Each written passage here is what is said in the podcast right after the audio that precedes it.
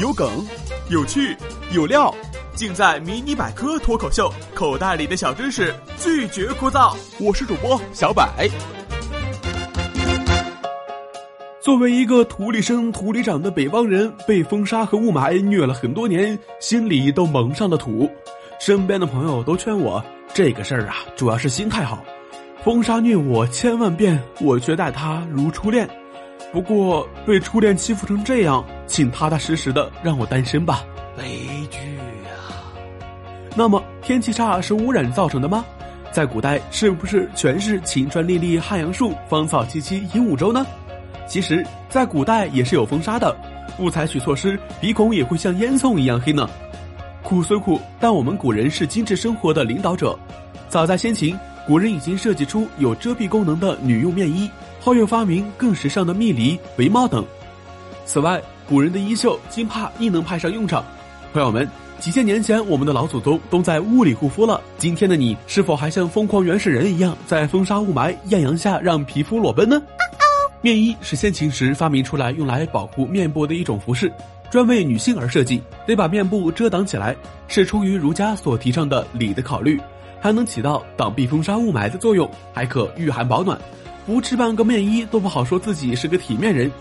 汉成帝刘骜宠妃刘合德，在庆祝姐姐赵飞燕成为皇后之后，所送的一批高档奢侈品中就有高档的面衣。哇！魏晋以后，面衣遮蔽沙尘的功能较为突出，而御寒性能减弱。这时的便衣往往用较薄的纱罗材质，材质稀薄透明，到底是谁家的大姑娘小媳妇儿，终于能看清楚了。后来出现的蜜梨是多风沙的西北少数民族率先发明并广泛使用的装备，大概在魏晋以后，在南北朝的女性中很受追捧。这种类似伊斯兰妇女罩袍式的装备，由于包裹性更好，很有迷惑性。李密曾让士兵身披蜜梨，伪装成妇女，蒙蔽敌方。但初唐流行不久，蜜梨变为更为方便的围帽所取代。围帽用藤席编成，帽檐装上一圈纱网，但垂下来的纱网较短，只能到颈部，很多人就不乐意了，眼瞅着就露肉了，有伤风化呀。但是时尚女王的武则天不反对，在她的推动下，围帽很快成为爆款。没有了多余装备的时候怎么办？宽大的袖子也是因陋就简的好选择啊。